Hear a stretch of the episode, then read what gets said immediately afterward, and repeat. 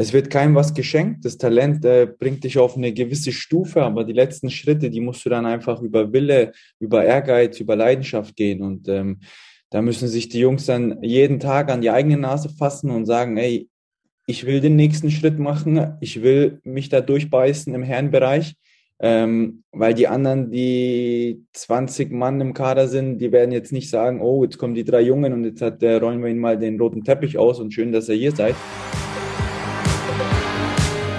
Badkurvenversteher, der MDR Sachsen-Anhalt HFC-Podcast. Hallo und herzlich willkommen zu einer neuen Folge Badkurvenversteher, dem MDR-Podcast über den Hallischen FC. Mein Name ist Oliver Leiste. Schön, dass ihr wieder mit dabei seid. Ja, und mir zugeschaltet heute ist Ex-HFC-Spieler Tobias Schilk. Guten Morgen, Tobi. Servus zusammen, guten Morgen aus Fürth. Ja, wir wollen heute über das ungeplante Ende deiner Karriere sprechen, über deine Zeit im HFC Nachwuchs und auch das, was du jetzt, du hast es schon gesagt, du bist in Fürth, was du dort treibst und was du auch für die Zukunft vorhast. Aufnahmedatum für diesen Podcast ist Dienstag, der 3. Mai 2022. So, Tobi, du hast es angesprochen, du bist in Fürth. Wie geht's dir und was machst du da? Mir geht's äh, sehr gut, danke der Nachfrage. Ich bin seit 1. Juli dort im Nachwuchs tätig, in der U19 als Co-Trainer und ähm, mache derzeit dazu parallel meine Umschulung von der BG mit dem Studium zusammen und das hat jetzt auch am 1.1. begonnen und bin dann dort sozusagen im NLZ in verschiedenen Bereichen ähm, immer mal wieder tätig und aber auch also 19 Co-Trainer dann. Und was studierst du oder was lernst du gerade noch nebenbei? Ähm, das ist das Fußballmanagement-Diplom, das ich am 1.1. angefangen habe. Ähm, und das geht über 16 Monate. Und das machst du auch in Fürth oder Nürnberg oder in Leipzig oder wo das ist das? Das ist an der IST Hochschule in Düsseldorf. Ah ja. Das ist sozusagen dual. Weil ich immer bei Facebook kriege ich ständig Werbung angezeigt für irgendwie auch ein Fußballmanagementstudium in Leipzig. Ja, da gibt es sehr, sehr viele verschiedene Anbieter, aber ich habe damals über Michi Eberwein das Institut in Düsseldorf gewählt, weil der dort auch ähm, Sportmanagement studiert und mich darüber dann ausgetauscht und der hat mir das dann auch empfohlen und deswegen habe ich dann die ESD in Düsseldorf. Ah ja, sehr gut. Also auch da ist sozusagen schon wieder ein HFC-Kontakt, der da irgendwo geholfen hat. Ja, den habe ich gestern schon deswegen da genervt, wegen der Nachfrage dazu. Als du das letzte Mal hier im Podcast zu Gast warst, hast du gerade deine Reha gemacht. Das war irgendwann im Frühjahr 2020. Du hattest dich im August 2019 im Spiel gegen Chemnitz, war das glaube ich, verletzt, hast dir die Hüfte ausgerenkt und Kernaussage damals bei dem letzten Besuch hier war, ich träume davon, wieder Fußball zu spielen. Was ist seitdem passiert? Ja, ziemlich viel, würde ich jetzt mal sagen. Ähm, die Reha ist dann, ich weiß gar nicht zu welchem Zeitpunkt das damals war, ähm, gelaufen und ähm, dann ging es mehr und mehr dann auch Richtung, Richtung Aufbau, Richtung Platz und da wurden dann die Probleme, die Schmerzen in der Hüfte, im Hüftgelenk einfach zu groß, dass dann auch überhaupt gar nicht mehr dazu geführt hat, dass ich irgendwelche Versuche auf dem Platz unternommen habe. Ähm, und ich mir dann leider auch nach dem abschließenden Return-to-Sport-Test ähm, beim Doc Bartels ähm, leider eingestehen musste, dass es mit Leistungsfußball leider nicht mehr hinhaut. Ähm, die Testergebnisse waren nicht so, wie sie ja, wünschenswerterweise ausfallen hätten müssen, um da nochmal irgendwie eine Chance oder nochmal irgendwie Hoffnung rausschöpfen zu können. Und dann haben wir einfach äh, ja, mit den Ärzten zusammen entschlossen, dass der Weg in der Reha jetzt nicht mehr weiterführt, sondern eher mit der BG dahin führt, dass man ja die Umschulung angeht, äh, mit vielen Gesprächen, was man machen kann, was man nicht machen kann. Und äh, ja, aber dann natürlich im ersten Moment schon ein Stück weit ähm, ja, es hat sich ein Stück weit abgezeichnet. Deswegen war es jetzt nicht mehr so komplett vor die Wand gefahren.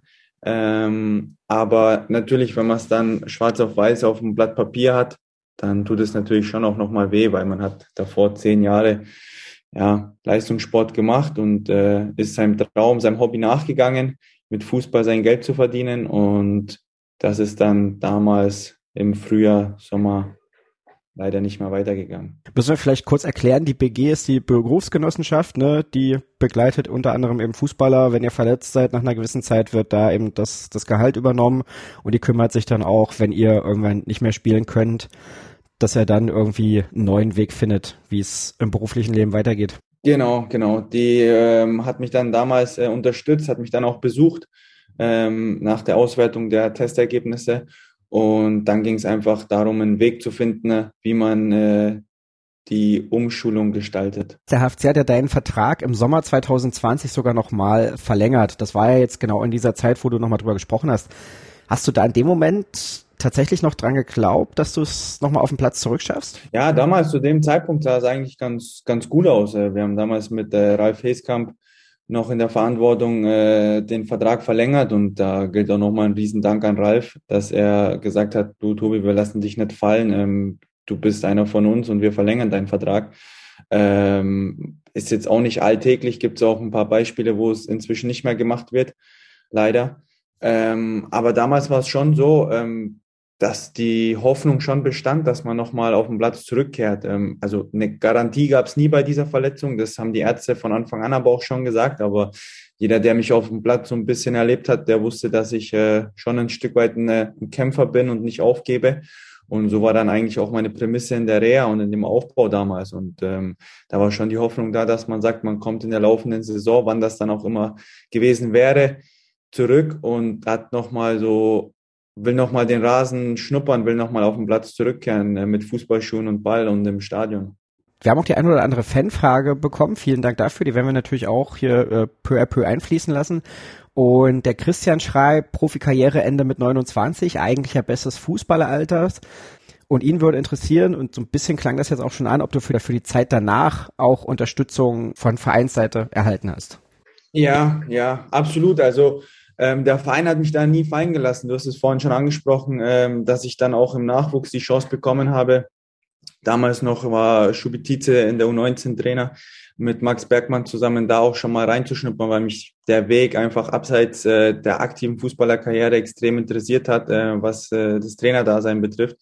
Und da war immer der Austausch äh, zwischen Vereinsseite und mir da und das, äh, die haben mich auch sehr, sehr unterstützt und haben gesagt, wo sie mir helfen können. Und da gilt auch nochmal ein Riesendank, muss man auch sagen, dass die Verantwortlichen im Nachwuchs damals, ähm, auch Nick Struy, mir die Tür geöffnet haben und gesagt haben, hey, komm, komm runter zum Sandanger, schnupper mit rein und ähm, hat mir auch unfassbar viel Spaß gemacht und ich bin auch sehr, sehr dankbar für diese Erfahrungen, diese Eindrücke, die ich da das Jahr über abseits von meiner Reha schon sammeln durfte und da war schon auch die Unterstützung vom Verein gegeben, ja.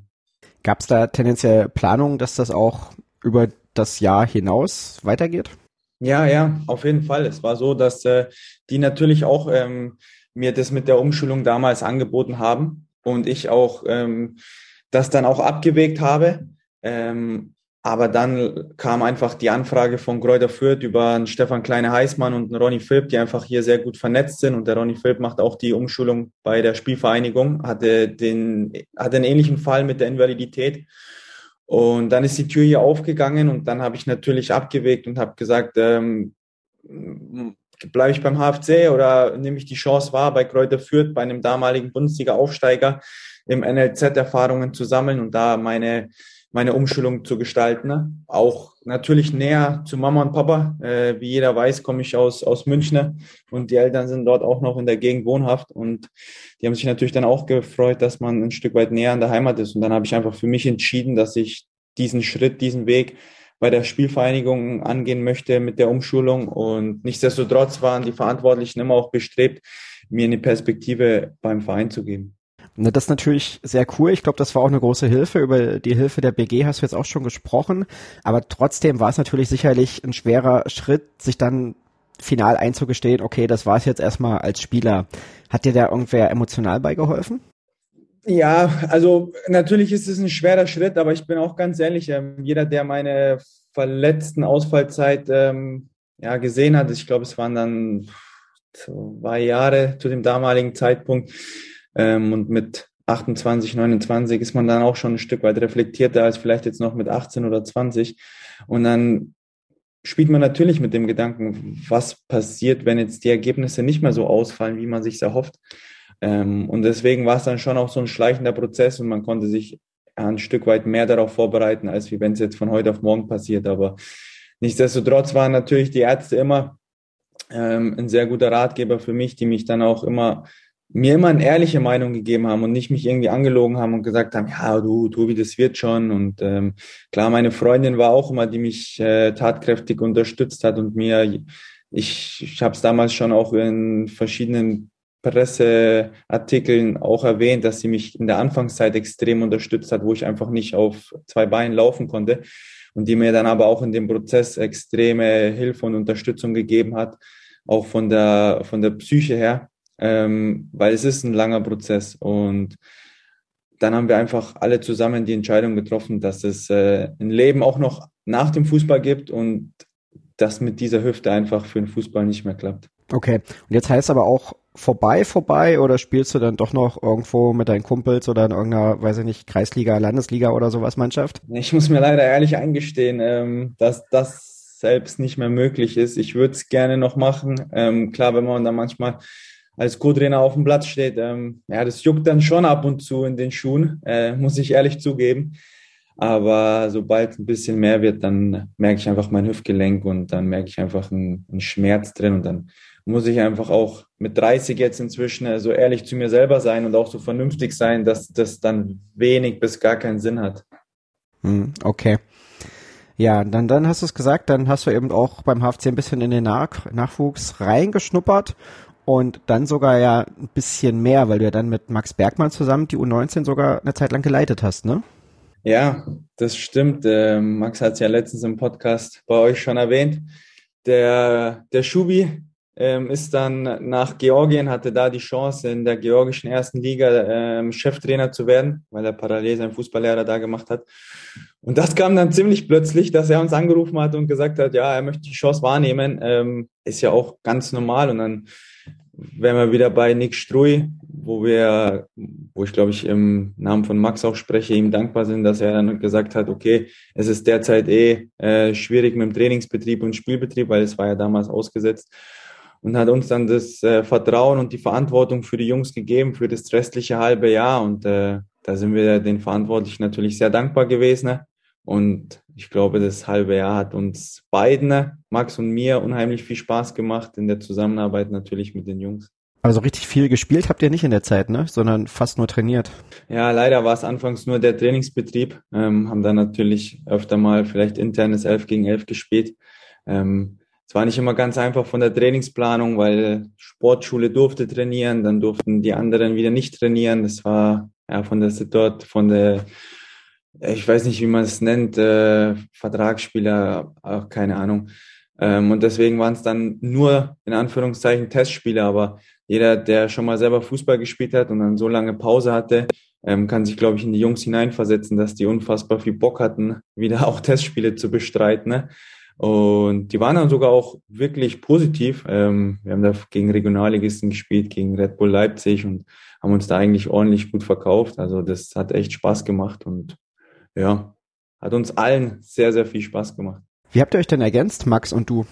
Ja, jeder, der Max kennt, ich glaube, wer nicht mit Max auskommt, äh, weiß nicht, ob der in die Welt passt. Ich glaube, mit Max gibt es nicht viele Leute, die irgendein Problem haben. Es war also ich kann immer nur äh, positiv von der Zeit mit Max reden. Wir haben uns super ergänzt, wir haben alles zusammen gemacht. Äh, Max hat es, glaube ich, letztens bei euch schon gesagt, wir waren fast 24-7 am, am Sandi und haben äh, uns Gedanken gemacht, was wir verbessern können, wie wir die Trainingswochen gestalten, wie wir dann auch die Testspiele angehen. Ja, haben uns komplett über Fußball ausgetauscht und haben uns, glaube ich, echt sehr, sehr gut ergänzt und äh, die Zusammenarbeit mit ihm hat unfassbar viel Spaß gemacht. Ähm, die, und ich möchte sie auf gar keinen Fall missen, weil ich muss auch ehrlich sagen, dass ich von Max extrem viel gelernt habe. Max war schon ein paar, paar Tage länger als ich im Geschäft und hatte natürlich da ein Stück weit viel mehr Erfahrung und ich habe unfassbar viel gelernt. Und hast du, hast du, hast du da ein konkretes Beispiel? hat mir dann schon viele Sachen dann auch in der Trainingslehre einfach an die Hand gegeben, äh, wie man gewisse Dinge dann halt äh, perio periodisiert äh, während einer Trainingswoche aufbaut, ähm, wie man die Formen strukturieren kann, ähm, auch von der Belastung her. Klar, da hatte ich natürlich nicht diesen Background, wie er jetzt hatte, und dann aber auch taktische Sachen. Ähm, taktische Sachen, wenn wir uns im Detail dann über gewisse Abläufe auf dem Platz äh, ausgetauscht haben. Wir haben damals eine Raute gespielt, wie die Spieler sich zu positionieren haben, äh, von der Breite, von der Höhe, war extrem spannend und da habe ich sehr, sehr viel mitgenommen aus der Zeit und habe auch extrem viel gelernt. Ja. Ja, du bist, äh, bist ja eh ein super Gast im Podcast, aber du bist natürlich auch ein toller Teaser. Sonst weiß ich immer mal auf die älteren Folgen hin, die wir hatten. Ähm, also Falls ihr sie noch nicht gehört habt, liebe Zuhörerinnen und Zuhörer, äh, Max Bergmann, der Co-Trainer vom HFC, war auch vor ein paar Wochen zu Gast. War auch ein sehr interessantes Gespräch. Könnt ihr euch noch anhören, falls ihr es noch nicht getan habt. Äh, Tobi hat es offenbar schon gehört. Gab es denn auch irgendwas, was der Max von dir gelernt hat? Das weiß ich nicht. Das müsst ihr den Max fragen. Also ich hoffe, dass, dass er vielleicht ein Stück weit von mir auch ein bisschen was gelernt hat, aber das müsst ihr dann den Max fragen. Das werden wir bei Gelegenheit machen. Ähm, wie nimmst denn du den Hype um ihn gerade so wahr?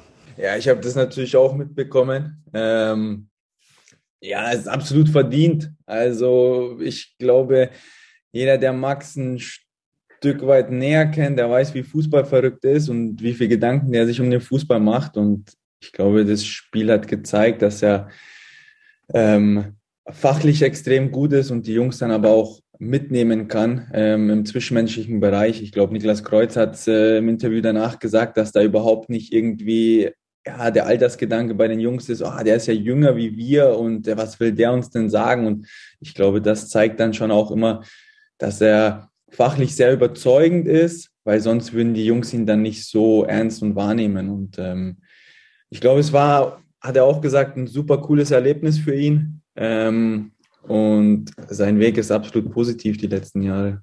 Genau, Max Bergmann war ja neulich mal für ein Spiel Chef einer Seitenlinie beim HFC, weil André Meyer gesperrt war. Und danach ging das wirklich deutschlandweit durch die, durch die Medien, weil Max 24 ist er, glaube ich, ähm, ja, dann der, der jüngste Cheftrainer für einen Tag in der Geschichte der dritten Liga war. Und das ging sogar über die Grenzen Deutschlands hinaus. Also die, die Marsa in Spanien hat berichtet. Ich habe mitbekommen, dass es irgendwie eine Anfrage aus Frankreich gab. Also Europa hat ihn jetzt im Blick, ja. Ja, das kannst du laut sagen. Haben ein paar Leute mitbekommen, in Europa zumindest. ähm, du hast ja schon gesagt, ihr habt da auch sehr viel euch damit beschäftigt, sehr viel ausgetauscht, taktisch ein bisschen was ausprobiert, die, die Raute. Ähm, glaubst du, dass die Jungs, auch wenn sie dann nicht so viel spielen konnten in der Zeit, irgendwas mitgenommen haben von euch beiden? Wäre wünschenswert. Wäre wünschenswert äh, und wäre eine coole, coole Sache, coole Geschichte. Aber auch da, also ich glaube es mal, oder Max und ich sind überzeugt, dass sie bestimmt auch das eine oder andere äh, mitbekommen äh, mitgenommen haben, sorry.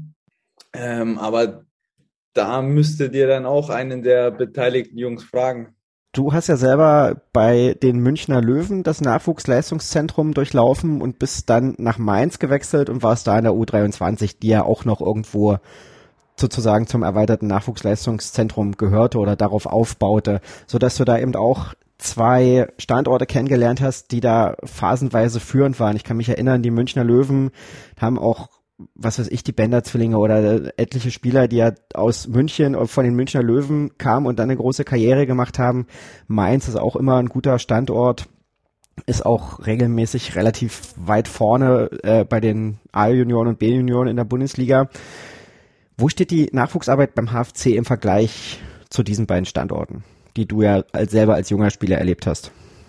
Schwer zu vergleichen, glaube ich. Also beim HFC ist es ja derzeit, glaube ich, im Lizenzierungsverfahren zum Nachwuchsleistungszentrum. Äh, der auch mit dem neuen Nachwuchsleistungszentrum, glaube ich, hinterm Kaufland bei der Silberhöhe.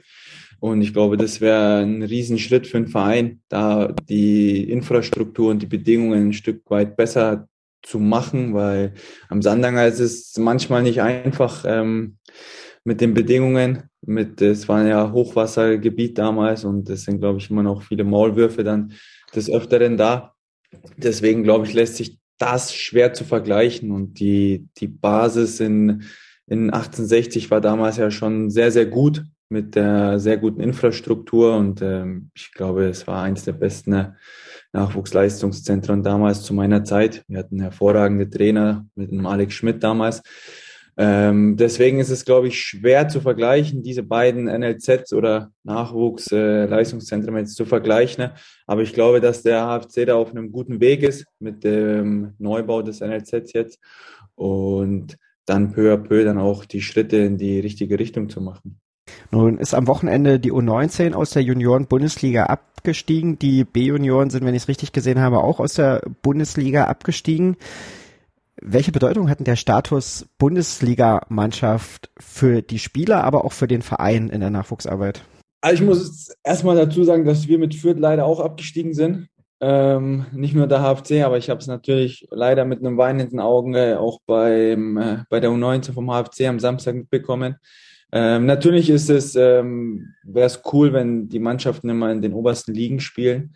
Aber für die Persönlichkeitsentwicklung ist es vielleicht manchmal auch nicht so verkehrt, dass man nicht jede Woche auf den Sack bekommt und verliert ähm, und dann mit ein Stück weit mehr Selbstvertrauen die Spiele angeht und sich da fußballerisch vielleicht ein Stück weit mehr entwickeln kann, weil in der Bundesliga ist man dann doch oftmals der unterlegenere, äh, das unterlegenere Team und ähm, kann da den Fokus vielleicht ein bisschen mehr auf die spielerische Entwicklung legen. Es hat beides seine Vor- und Nachteile, sowohl wenn du in der Bundesliga spielst, als auch wenn du eine Liga tiefer spielst. Ähm, aber ich glaube, dass sie natürlich gerne auch mit der U19 drin geblieben wären. Hm, das ist klar, es war ja auch eine ziemlich wilde Konstellation, ne, weil am Ende hatten St. Pauli, Magdeburg und Halle alle 21 Punkte und Halle hatte das schlechterste, schlechtere Torverhältnis. St. Pauli, die standen vor dem Spieltag noch hinterm HFC, haben dann 9 zu 1 gegen Osnabrück gewonnen, die direkt vor ihnen in der Tabelle standen und sind, sind damit irgendwie am HFC vorbeigezogen. Also schon schmerzhaft, ja. War sehr kurios, was ich gehört habe vom Marvin, ja. Mm, du hast ja auch mit einigen Spielern, die jetzt in dieser Saison schon erste Erfahrung bei den Profis sammeln konnten, zusammengearbeitet. Unter anderem Lukas Griebsch, Tom Bierschenk und Lukas Harlang. Traust du den dreien noch mehr zu als das, was sie bis jetzt gemacht haben, eben mal ein paar Kurzeinsätze bei den Profis? Ja, absolut, absolut. Also das, das Potenzial bringen sie auf jeden Fall alle drei mit. Ähm, aber jeder, der da oben dabei war, der wird jetzt aus eigener Erfahrung dann auch die Saison über gemerkt haben, dass das da oben ein Haifischbecken ist und dass man da die Ellenbogen ausfahren muss und dann sich auch durchbeißen muss. Und ähm, es wird keinem was geschenkt. Das Talent äh, bringt dich auf eine gewisse Stufe, aber die letzten Schritte, die musst du dann einfach über Wille, über Ehrgeiz, über Leidenschaft gehen. Und ähm, da müssen sich die Jungs dann jeden Tag an die eigene Nase fassen und sagen, ey, ich will den nächsten Schritt machen, ich will mich da durchbeißen im Herrenbereich, ähm, weil die anderen, die 20 Mann im Kader sind, die werden jetzt nicht sagen, oh, jetzt kommen die drei Jungen und jetzt hat der, rollen wir ihnen mal den roten Teppich aus und schön, dass ihr hier seid, sondern die werden auch um ihren Platz kämpfen. Da wird keiner von den sage ich jetzt mal, Erfahrenen da den Platz einfach räumen. Und das ähm, muss bei den Jungs in die Köpfe rein, dass das über, über harte Arbeit geht. Und dann äh, wird man seine nächsten Schritte machen. Aber ähm, wenn man diesen nötigen Ehrgeiz nicht mitbringt, das ist allgemein auf Nachwuchs bezogen, dann wird man sich immer schwer tun oben im Herrenbereich, weil der Herrenbereich ist einfach was anderes wie ein U19 Jugendbereich. Und da muss man sich anpassen. Und äh, umso schneller man sich anpasst, umso schneller wird man dann auch zu Einsatzzeiten kommen. Ähm, aber in letzter Instanz liegt es dann an den Jungs selber, diesen mhm. Willen zu entwickeln. Ich finde ja, beim HFC ist die Durchlässigkeit vom Nachwuchs äh, zu den Herren relativ gut. Also es war in den letzten Jahren, du warst, glaube ich, seit 2016 da beim HFC, ne? Ähm, da sind ja immer wieder junge Spieler auch hochgekommen. Aber also mit äh, Julian Gutter und Jan Scherabakowski haben es jetzt auch zwei geschafft, sich zu etablieren, bekommen wirklich ihre Einsatzzeiten, sind da irgendwo auch ein Stück weit mit Gesichter der Mannschaft. Aber die meisten sind dann eben doch Kaderauffüller und verschwinden nach einem oder zwei Jahren, je nachdem, wie lange der Vertrag geht, wieder. Und wenn wir jetzt von 2016 bis jetzt reden, also da die Namen habe ich jetzt nicht mehr alle parat, aber da fallen mir ja locker eine Handvoll Spieler ein, bei denen das so war, die eben mal mit dabei waren. So wie die drei, ähm, Grieb, Spierschenk und Hallang jetzt auch und es dann aber doch nicht geschafft haben. Fehlte denen dann tatsächlich der letzte Biss? Fehlte denen das Talent? Ist da vielleicht das Nachwuchsleistungszentrum auch einfach nicht gut genug, um sozusagen konsequent Spieler auf das Level abzugeben?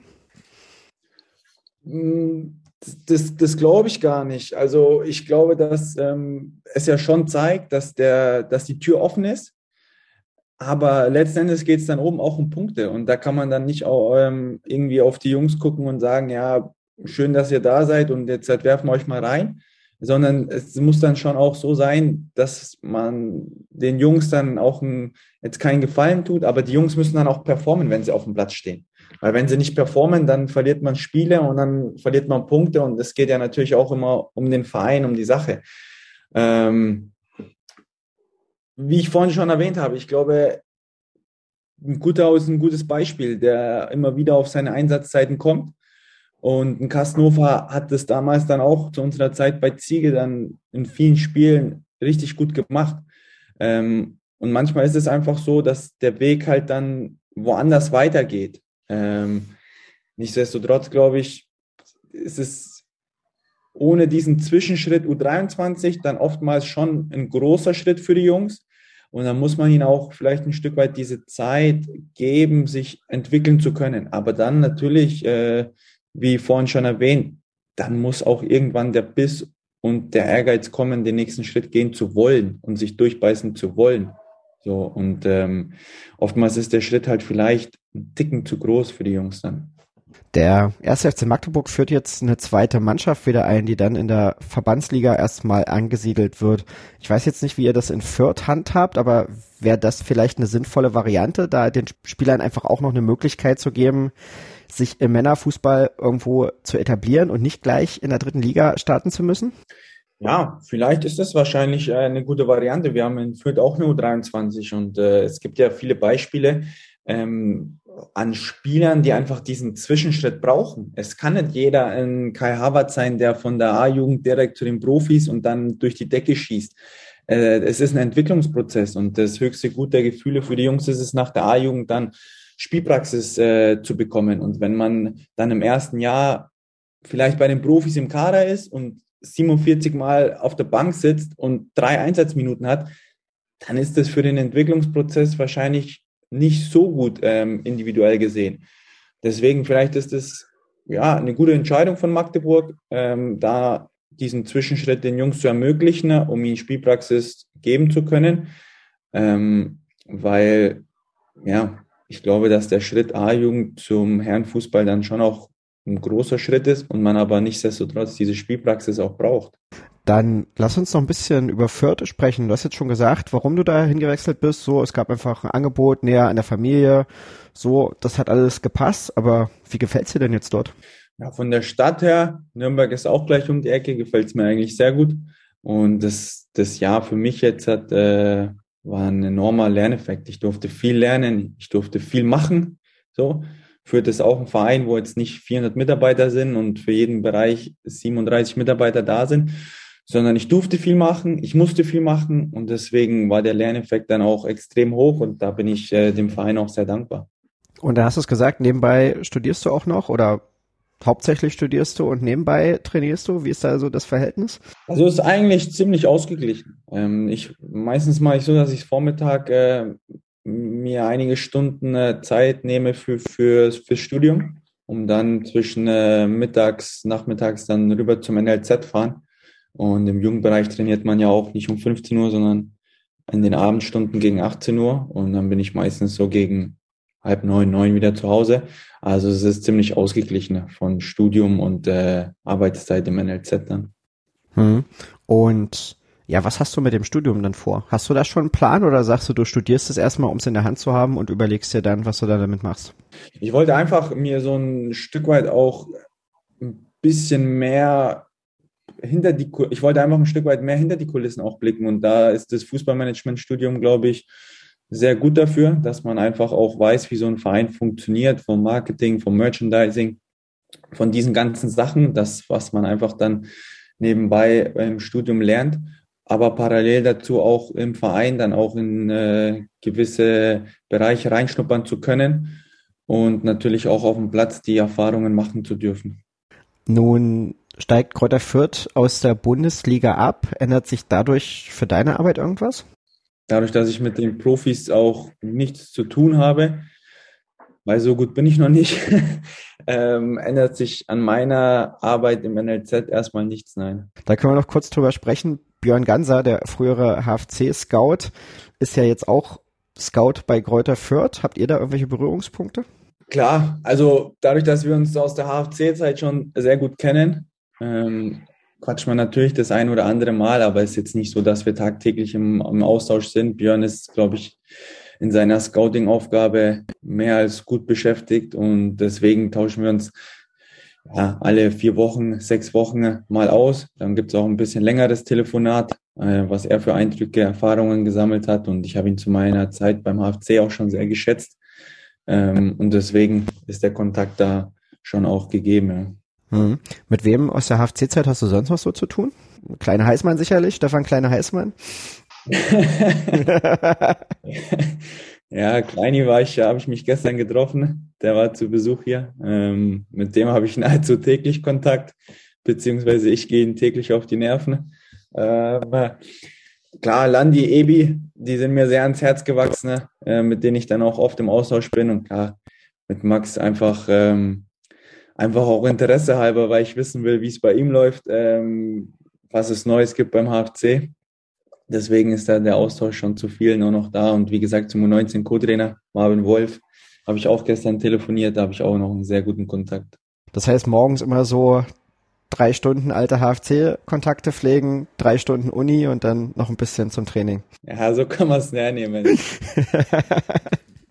nee, aber, aber dem entnehme ich aber, dass du jetzt auch den HFC und auch die Entwicklung der ersten Mannschaft natürlich noch im Blick hast. Ja, absolut, klar. Also ich kriege es jetzt nicht mal so im Detail mit, wie wenn ich jetzt vor Ort bin oder gewesen war. Aber natürlich guckt man mit einem Auge schon immer drauf oder guckt dann nach einem, nach dem Spiel, wenn HFC zeitgleich gespielt hat, ey, wir haben der HFC gespielt.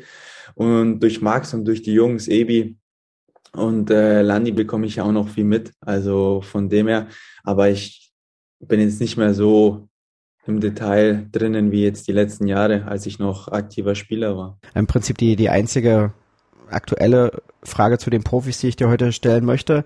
Den Klassenerhalt werden sie aber schon schaffen, oder?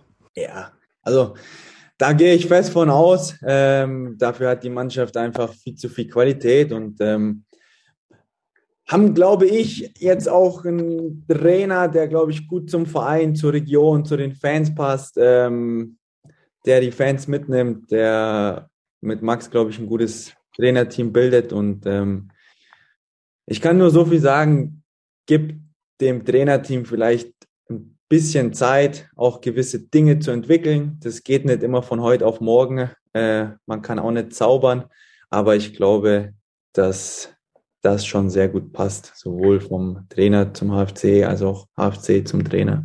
Dann wollen wir so langsam zum Ende kommen, aber ich habe erstmal noch zwei buntere Fragen. Die Sabrina möchte gerne wissen, wie es deinem Thermomix geht.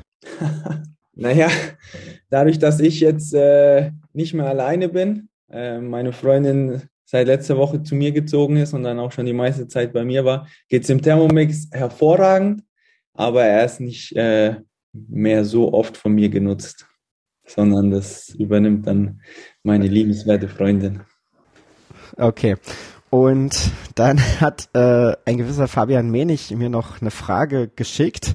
Äh, ihr erinnert euch auch vielleicht, liebe HFC-Fans, Fabian Menig hat ja leider beim HFC nicht allzu viele Spiele machen können, weil er auch oft verletzt war, ist im Winter dann nach Nürnberg gewechselt zum Club und hat jetzt gesehen, dass ich äh, hier nach Fragen für dich gefragt habe und dann hat er mich auch angeschrieben und gemeint, Olli, ich möchte dir unbedingt eine Frage für Tobi schicken. Habe ich gedacht, na mach. So hat er auch damals immer mal gerne Sprachnachrichten für seine Mitspieler geschickt und ähm, ich spiele sie dir einfach mal vor.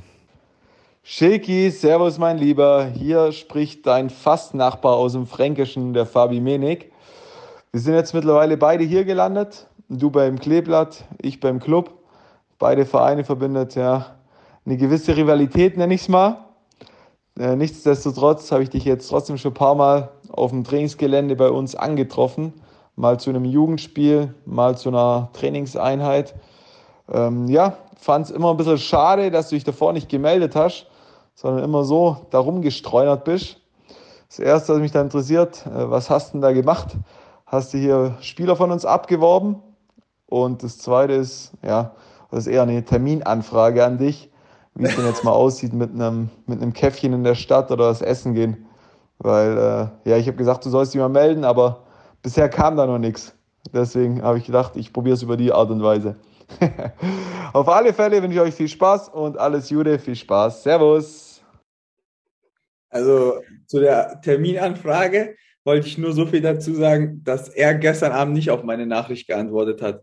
Okay, aber vielleicht wusste er auch gestern Abend schon, dass er mir diese Sprachnachricht geschickt hat.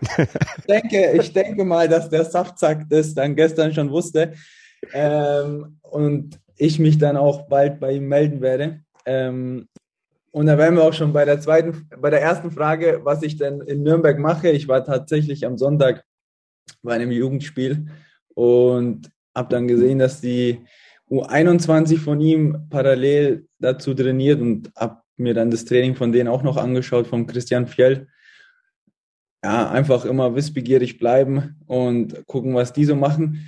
Und dann war ich einfach die letzten Wochen, Monate oft beim Club, weil der Club immer gegen unseren nächsten Gegner quasi gespielt hat und ich mir dann immer so einen Live-Eindruck ähm, vom nächsten Gegner dann auch holen wollte. Deswegen war ich des Öfteren auch bei den U19-Spielen vom Club drüben und ähm, ja, ich gucke ja generell gerne viel Fußball und habe mir dann auch viele andere Mannschaften äh, angeschaut, habe das Derby von der U16 Game Club angeschaut. Deswegen bin ich da oft drüben und wie der Fabi schon erwähnt hat, ist es ja auch nur ein Katzensprung, ist fünf Minuten mit dem Zug. Deswegen bin ich da auch öfter mal drüben. Ja, das ist auch sehr praktisch, oder? Wenn da so ein kurzer Abstand ist und man eben dann auch noch einen direkten Konkurrenten hat, wo man dann auch immer mal wieder schauen kann, was machen die, vielleicht auch tatsächlich, welche Spieler haben die, da wird ja auch immer mal einer durchs Raster fallen, der vielleicht für euch noch interessant ist. Also das ist, glaube ich, auch für so einen jungen Trainer sehr interessant, weil man da einfach noch einen direkten Vergleich zur eigenen Arbeit bekommt. Ja, voll. Deswegen habe ich es auch ähm, immer und oft gemacht, weil ich dann auch gerne auch dann bei uns so die U17 mal angeschaut habe und dann aber auch mal so einen Vergleich wollte, letztens Nürnberg gegen Haching geschaut und halt einfach auch zu gucken, was machen die anderen Mannschaften, äh, wie gehen, was haben die für eine Herangehensweise, was haben die für eine Art und Weise Fußball zu spielen ähm, und mir da einfach da auch so ein Stück weit Input zu holen. So umso mehr Input, umso mehr kann man lernen und deswegen bin ich da auch schon des Öfteren mal drüben. Gut, dann noch zwei Fragen zum Abschluss. Was wünschst du dir für die Zukunft? Naja, also das, was ich mir beim letzten Mal gewünscht habe, das wird es nicht mehr sein. So, ähm, aber in erster Linie natürlich Gesundheit. Das ist äh, das A und O. Und dann natürlich, dass ich mich gut weiterentwickle im Fußball und da meine nächsten Schritte angehen werde um dann hoffentlich später gut und erfolgreich zu werden. Willst du eigentlich mal Cheftrainer werden oder Nachwuchsbereich? Hast du da schon irgendwie eine konkretere Vorstellung? Ob das jetzt halt, äh, Cheftrainer wird oder Co-Trainer wird, Nachwuchsbereich oder Herrenbereich, ähm, das wird sich, denke ich mal, alles zeigen. Ich glaube, es ist immer ganz gut, wenn man mit der nötigen Demut ähm, an die Sache herangeht. Ähm, ich bin ehrlich, ich bin jetzt seit, äh, seit einem Jahr auf der anderen Seite ähm, als Trainer aktiv. Das macht mir unfassbar viel Spaß. Und deswegen möchte ich so viele Erfahrungen, so viele Eindrücke wie möglich sammeln, so viel lernen wie möglich. Und dann wird sich der Weg äh, zeigen, welcher es wird. Und ja, was wünschst du dem HFC für die nähere Zukunft? Ruhiges Arbeiten, ne? ruhiges Umfeld, ähm, kontinuierliches Arbeiten, um dann früher oder später die nächsten Schritte in der Entwicklung zu gehen. Ähm, aber in erster Linie glaube ich, und da spreche ich fürs, für die Verantwortlichen beim HFC, wünsche ich ihnen Ruhe. Okay, das werden Sie zu schätzen wissen, denke ich. Gut, dann wollen wir für heute zum Ende kommen. Falls ihr es noch nicht getan habt, liebe Zuhörerinnen und Zuhörer, ihr könnt uns abonnieren bei Apple, bei Spotify, im Podcatcher eurer Wahl. Fast überall sind wir zu finden. Genau wie auf unserer Homepage mdr.de im Bereich Sport im Osten. Es gibt auch eine Facebook-Gruppe zu diesem Podcast. Der ist genauso wie dieser Podcast Badkurvenversteher. Kommt da gerne rein. Ähm, Fabian Menig, den ihr gerade hören konntet, ich glaube, der ist da auch drin und der ist da so darauf aufmerksam geworden, dass hier heute Tobi Schick zu Gast war. Also kommt da gern mit rein, schickt Fragen an unsere Gäste, diskutiert mit uns über die Spiele und, und über die Entwicklung beim HFC. Ja, und dann bleibt mir noch zu sagen, ganz vielen Dank fürs Zuhören heute. Und Tobi, das hat wieder richtig viel Spaß gemacht. Ganz vielen Dank für deine Zeit. Ich danke euch. Vielen Dank. Bis bald. Ciao. Ciao. Badkurvenversteher, der MDR Sachsen-Anhalt HFC-Podcast.